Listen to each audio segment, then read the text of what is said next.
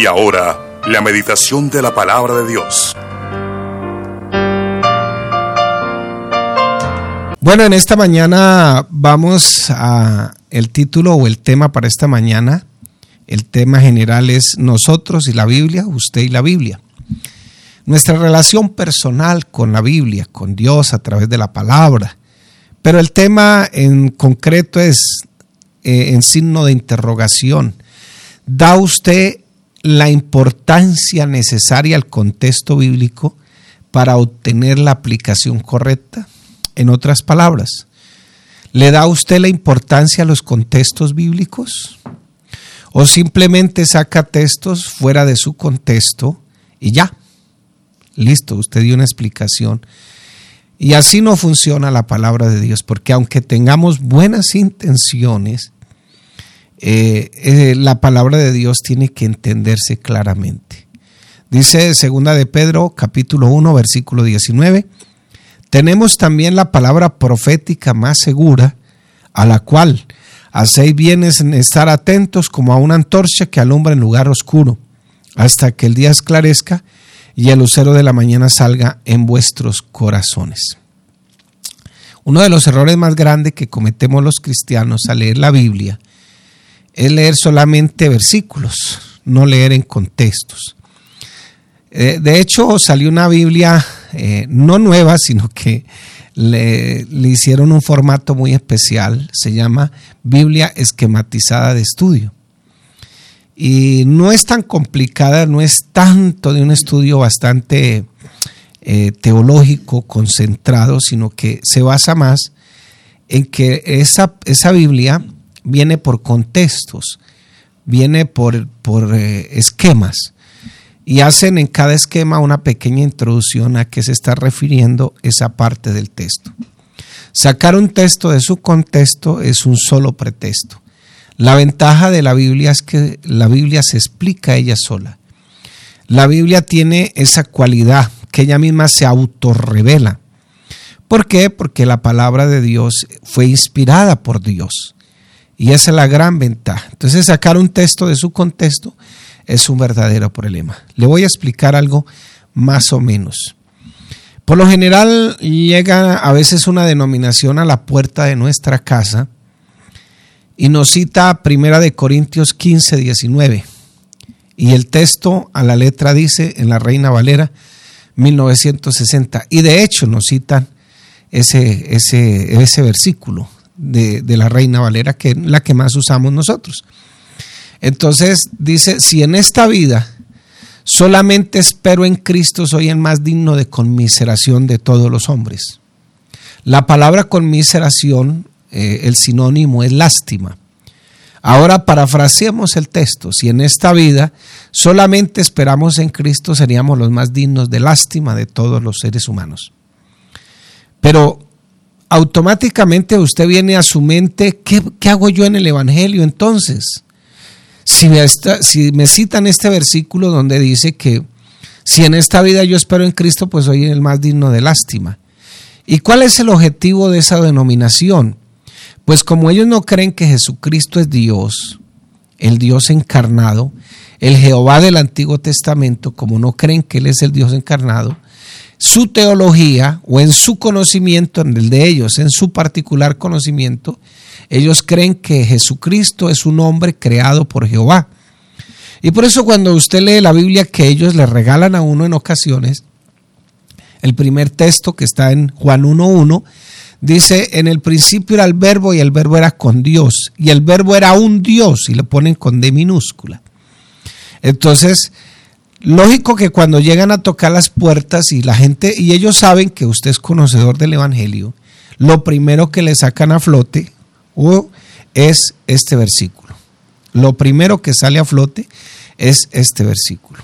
Entonces, si en esta vida solamente esperamos en Cristo, somos los más dignos de lástima de todos los seres humanos. Y usted queda espantado, Dios mío, ¿yo qué hago aquí? Claro, el objetivo es llevarlo a creer, a descreer más bien, en Jesucristo el Señor. Pero cuando nosotros leemos en el contexto, que es todo el capítulo 19, donde el apóstol Pablo se está refiriendo a la resurrección de Cristo y, lo, y logramos leer todo el capítulo, mirando el texto anterior, el texto posterior y el texto más inmediato, logramos comprender que lo que quiere decir el apóstol Pablo es que si en esta vida solamente esperamos en un Cristo que pasó por la historia, lo llevaron a la tumba y se, quedó ahí, pues somos los más dignos de lástima porque no resucitó. Entonces estamos creyendo en un muerto. Porque eso es lo que da a entender todo el contexto. Pero fíjense que sacar un texto de su contexto es un solo pretexto. Por eso el título en esta mañana es, usted le está dando importancia importancia correcta, los contextos para darle la aplicación correcta. Ahora, hay unas reglas gramaticales que hay que tener en cuenta. A veces una palabra, por ejemplo, la palabra fe, la palabra fe en muchos versículos puede cambiar de significado de acuerdo al conjunto de la frase. No siempre la palabra fe significa fe de levantar muertos y paralíticos. Voy a ponerle otro ejemplo particular. Allá en primera, eh, perdón, en segunda de Pedro capítulo 1 versículo 3 en adelante. Dice, vamos a buscarla aquí, eh, especialmente para poder interpretar bien este, este texto. Eh, segunda de Pedro, si quiere vaya buscando usted ahí capítulo 1, versículo 3 en adelante. Como todas las cosas que pertenecen a la vida y a la piedad, nos han sido dadas por su divino poder mediante el conocimiento de aquel que nos llamó por su gloria y excelencia, por medio de las cuales nos ha dado preciosas y grandísimas promesas para que por ellas llegases a ser participante de la naturaleza divina, habiendo oído de la corrupción que hay en el mundo a causa de la concupiscencia. Vosotros también poniendo toda diligencia. Por esto mismo añadí a vuestra fe virtud. O sea, la palabra fe aquí significa lo que usted ha creído en el Señor las promesas que usted ha recibido en el Señor. Eso significa la palabra fe. Pero a ese conocimiento, por eso dice el apóstol Pablo que yo recibo al Señor por fe, pero también voy hacia la fe. Romanos 1.17. Dice, a esa fe, a ese conocimiento hay que añadirle virtud. Ahora, la palabra virtud, si usted la busca en el diccionario teológico, va a traducirse como poder. Pero en el contexto la palabra virtud significa excelencia moral.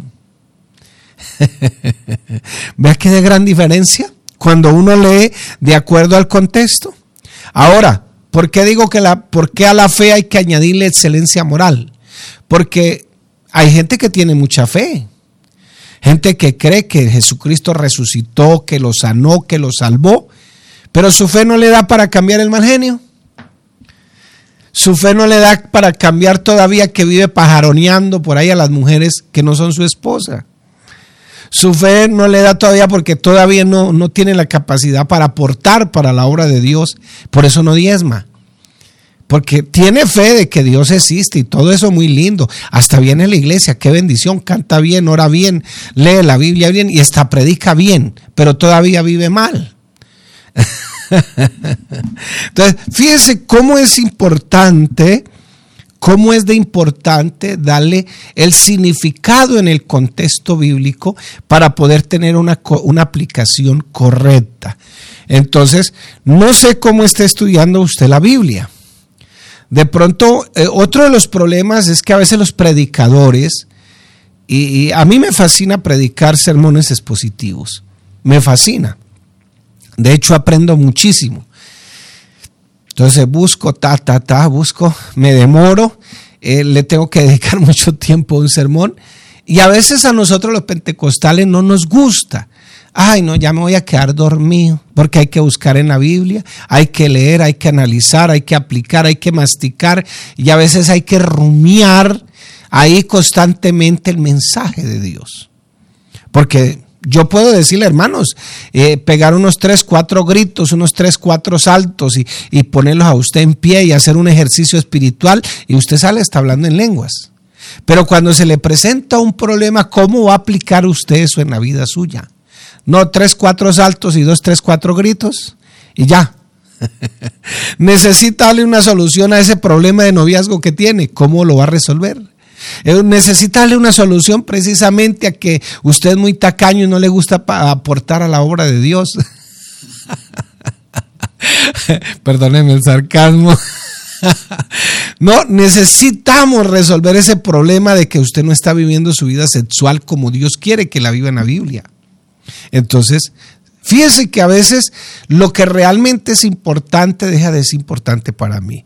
Nunca apliquemos la enseñanza que eh, obtuvimos a analizar, a leer un solo versículo fuera de su contexto pues solo tendremos pretextos para realizar aplicaciones personales equivocadas, a pesar de nuestras buenas intenciones, a pesar del que, del que el contexto nos muestre que no es parte de la verdad que soberanamente Dios me está revelando. Por eso hay gente que todavía tiene la idea que el, el buen samaritano es el Señor Jesús. Y en el contexto eso no significa eso porque el Señor estaba hablando con un, miembro de la ley, un fariseo, un, estudioso de la Biblia. Que yo le explique que cuando predique y quiera darle una aplicación espiritual a ese samaritano, diciendo que, que el Señor hizo así lo mismo con nosotros, que éramos sus enemigos, es otra cosa. Pero en el contexto la aplicación es diferente. Tristemente muchos cristianos que creen que pueden obtener la verdad objetivamente, la que Dios reveló en su palabra, creen que pueden tener esa verdad abriendo la Biblia en cualquier parte y leyendo al azar cualquier versículo. No tienen en cuenta el contexto, no tienen en cuenta la revelación del contexto, que eh, esa revelación de Dios me da a través de su palabra. Por eso, mi hermano querido, en esta mañana, aprecie la, buena lectura, aprecie la enseñanza, a veces metódica, metódica. Si usted desea aplicar eh, la palabra conforme está escrita en todos sus contextos, usted tiene que dedicarle un poquito más de tiempo. Entonces, a veces sacamos las cosas fuera de contexto. Voy a ponerle un ejemplo. Hay un cuento de Gabriel García Márquez que se llama La idea que da vueltas, para mirar cómo se sacan las cosas fuera de su contexto. Eso es lo que se llama comúnmente chisme. Entonces, eh, dice Gabriel García Márquez que un muchacho por allá en uno de los pueblos de la costa estaba jugando billar y en un momento a otro eh, estaba listo para hacer una carambola y perdió. El otro le ganó, le ganó un peso y se reía de él. Pero usted sí es, usted sí es bobo. Estaba a punto ahí de, de, hacer la carambola y ¿por qué no la hizo? Dijo, no, no la hice porque es que esta mañana mi abuela amaneció con una extraña preocupación de que algo grave iba a suceder en este pueblo. Y bueno, el muchacho que le ganó el peso al que perdió, se fue para la casa a desayunar, imagínense. se fue para la casa a desayunar y le dijo, mamá, ¿sabe que le gané un peso a fulano de tal? Y él perdió porque dice que la abuela de él amaneció con una extraña preocupación de que algo grave iba a suceder en este pueblo. Y la mamá le dice, mi hijo, no se burle de los ancianos porque los ancianos pueden tener razón. Bueno, terminó de darle el desayuno a su muchacho y se fue a la carnicería. Y le dice, deme una libre carne. Y le dice, no, mejor deme cinco libras de carne porque es que andan por ahí con el rumor de que algo grave va a suceder en este pueblo. Y el carnicero, pues todo el que venía le decía lo mismo. Algo grave va a suceder. Hasta que se llegó la tensión completa en todo ese municipio. De hecho, todos salieron al parque el calor, porque era un pueblo de la costa de Gabriel García Márquez, el calor los tenía más tensionados, entonces uno dijo, no, mejor vámonos de aquí, yo no quiero que, que, pase algo y yo estar aquí, fue y empacó sus cosas, las metió en un carro y hágale, se fue. El otro dijo lo mismo, el otro dijo lo mismo, se fueron, se fueron, se fueron, ya iba una cola y el último que recogió sus corotos, dijo, no, yo voy a quemar este pueblo porque que no vaya a caer una maldición encima de nosotros y le metió candela al pueblo, a todo lo quemó. Cuando ya iban en la caravana, la abuelita que había tenido el presentimiento dijo, yo sí amanecí con un extraño presentimiento de que algo grave iba a suceder en este pueblo. Y así pasa cuando nosotros tomamos las cosas fuera de su contexto. Así, sacamos malas enseñanzas y es precisamente lo que muchos interpretan a su manera, verdades que no se pueden entender a la manera de Dios, sino a su manera, a mi manera. Estudiamos fuera de su contexto y todo tiene un, aunque tenga buenas intenciones, todo está fuera de su contexto. Después de tener años de estudio, porque esto no se obtiene de la noche a la mañana, podemos concluir que para obtener la revelación divina genuina y no mis ideas humanas de la revelación de Dios, eh, todo intérprete de la Biblia, y ahí entra usted, debe estudiar el texto sagrado con sus contextos. Si usted llegó y no entendió algo de un versículo en particular, tendrás que leer todo el capítulo completo. Si no lograste entender todo el capítulo completo, tendrás que leer todo el libro de ese autor completamente. Entonces, aparentemente hay versículos muy oscuros, aparentemente, contradictorios, aparentemente, pero todo tiene su explicación y todo tiene su aplicación. Alguien me preguntaba en estos días, pastor, ¿por qué ya en la iglesia no se lavan los pies? ya porque en la iglesia eh, ya no se aplica esa, esa doctrina. No, no, no nos lavamos los pies, pero sí, sí aplicamos el mismo principio y es servirle a los demás hermanos.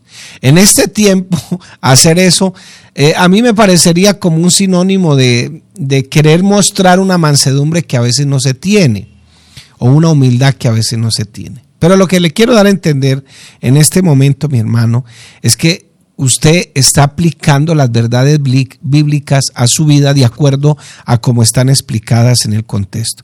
Entonces, nunca llegue a una conclusión estudiando el texto fuera de su contexto, pues solo tendrá pretextos para aplicar eh, lo que realmente no, no está en la palabra de Dios. Si aplica la verdad equivocadamente, pues aprenderá equivocadamente. Eh, así usted tenga una sincera y las más buenas intenciones, pero será su errónea interpretación. Entonces, mi hermano querido, por ejemplo, a la iglesia le preguntan cada, cada, cada momentico sobre el divorcio, que la iglesia está recasando, que la iglesia no sé qué. Pero no, no, no es así, no es así. Simplemente la iglesia ha sacado una buena conclusión de un estudio bastante avanzado, un estudio a veces bastante metódico, sistemático y bastante exhaustivo de la palabra de Dios. Entonces no es que eso fue así por así, que eh, la iglesia que ya está haciendo esto, que la iglesia está haciendo otro, etcétera, etcétera. Entonces, lo que tenemos que entender, mi hermano querido, en esta mañana, es que la palabra de Dios es viva y es eficaz, más cortante que toda espada de dos filos. Pero yo debo tener en cuenta esos vacíos que a veces me quedan para poderle dar una aplicación correcta a la palabra. Por ejemplo, la Biblia no me habla de la palabra noviazgo, pero sí me da principios para yo poder llevar un noviazgo conforme a la voluntad de Dios. La Biblia no, no me habla de la palabra política, pero sí me da principios para yo manejar mi vida política aquí en esta tierra. La Biblia no me habla del sexo directamente, pero sí me da principios para que yo maneje mi sexualidad dentro del matrimonio. Entonces, me los da, están ahí. Entonces, ¿cuál es el problema? El problema es que tenemos mucha fe, pero no, no le agregamos a esa fe el conocimiento necesario para ir dando pasos avanzados para vivir la vida abundante que Dios, que Cristo ha venido a ofrecerme a mí. Estamos viviendo la vida abundante. Yo he venido para que tengan vida y para que sus vidas no sean aburridas. O, más bien dice el texto, para que tengan vida y la tengan abundancia. Vuelvo y explico lo que expliqué ayer. La Biblia también tiene algunas figuras de lenguaje y hay que saberlo. Por ejemplo, cuando el Señor dice en la casa de mi Padre, está usando una metáfora. Cuando el Señor dice yo soy el buen pastor, está usando una buena metáfora. Cuando el Señor dice yo soy el camino, la verdad y la vida, está usando tres metáforas. Entonces, todo eso hay que saberlo para poder estudiar en su contexto lo que nosotros necesitamos saber. Hay explicaciones erradas, hay explicaciones de gente. De hecho, hay personas dentro de la misma iglesia y a veces los hermanos terminan creyéndole más a ellos que ni al mismo pastor el pastor que le ha tocado ir al instituto bíblico. En el caso mío, no por quererme aquí dar, eh, darme aquí bombo y platillos y, poner todos los títulos. no, no, no, pero he tenido que estudiar. He tenido que ir aquí, he tenido que ir a la academia, he tenido que aprender. Es más, hasta hice un curso con un señor acerca de, que él enseña a, hacer, a interpretar la Biblia de manera académica yo dije, bueno, algo le podré sacar a esto. y de hecho le saqué mucho provecho. Pero claro, si no estoy preparado, me lleva al ateísmo, me lleva ya a no creer en Dios. Pero nosotros debemos tener una imagen clara de qué es la Biblia, para qué se escribió la Biblia y cuál es el propósito principal de la palabra de Dios. Cualquiera puede llegar y decir a lo que se le parezca, lo, que, lo primero que se le venga en gana y llevar a la gente a creer en el error. Por eso hay gente que ora bien, predica bien, ayuna bien, asiste a la iglesia regularmente, pero viven mal. Hasta cantan bien y hasta ayunan bien, pero viven mal. Todavía no logran salir de sus depresiones. ¿Por qué? Porque no le están dando la aplicación correcta de la palabra de Dios a sus vidas. Es más, la están interpretando mal. Eh, hoy que está de moda, mande cadenas de oración, mande esto, mande lo otro, recibe tu milagro, saca el tigre que hay en ti, mucho motivador evangélico, eso sí por montones, de todas las creencias. Hay hasta un motivador de esos que dice que Dios es una mujer que ella es Dios, en otras palabras, le escriben cantos y todo eso, y la gente se deja convencer porque la gente no tiene un espíritu crítico, discerniente de, acerca de la palabra de Dios. Pero en la palabra estamos completos. La palabra de Dios es la única regla de fe y de conducta. Por eso el tema general de estas enseñanzas es cómo está mi relación con la Biblia. ¿Cómo está mi relación? Yo la conozco de verdad. Conozco los ataques del enemigo hacia la palabra. Conozco en sus contextos las verdades bíblicas. Yo al menos llevo mi cuadernito para ir apuntando lo que el pastor va diciendo, los temas. Y si me queda una duda, preguntarle. Bueno, mi hermano, ahí le dejo el trompo en la uña, dijo un amigo mío. Entonces, qué bueno que podamos nosotros aprovechar estas verdades tan importantes, tan relevantes en nuestra vida para el crecimiento espiritual de nosotros. Dios les bendiga, mis hermanos, en esta mañana.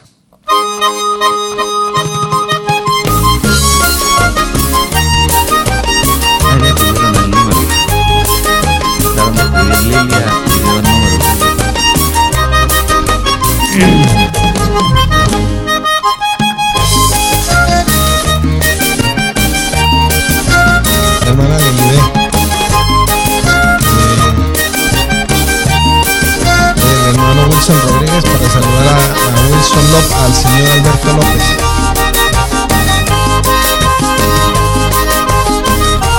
Wilson Rodríguez. Sí, Wilson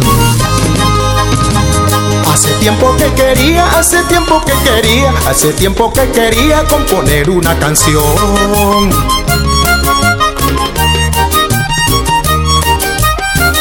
Porque vivo agradecido, porque vivo agradecido, porque vivo agradecido con la bendición de Dios.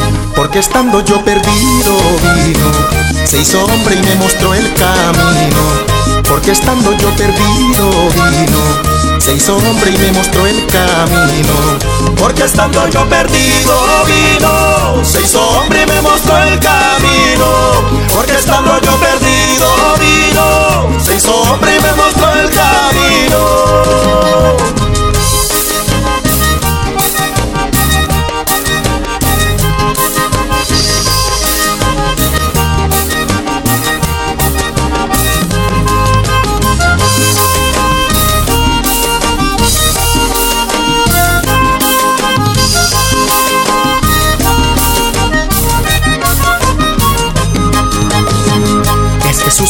amigo, mi consuelo, mi alegría. Me ha llenado de su gozo, de su paz y su perdón.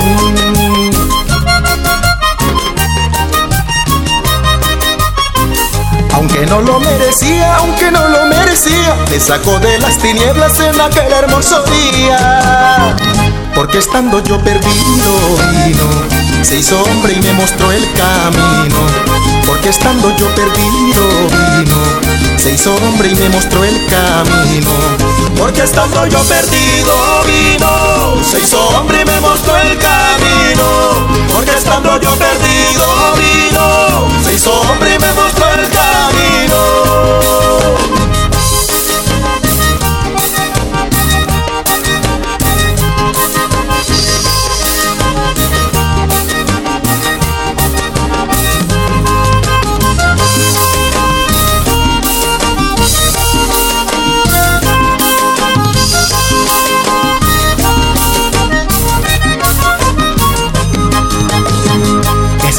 Gran amigo, mi consuelo, mi alegría. Me ha llenado de su gozo, de su paz y su perdón.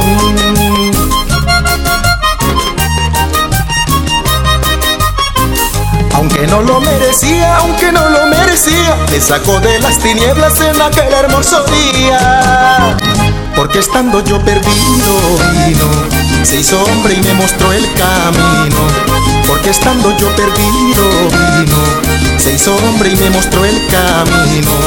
Porque estando yo perdido vino, se hizo hombre y me mostró el camino. Porque estando yo perdido vino, se hizo hombre y me mostró el camino.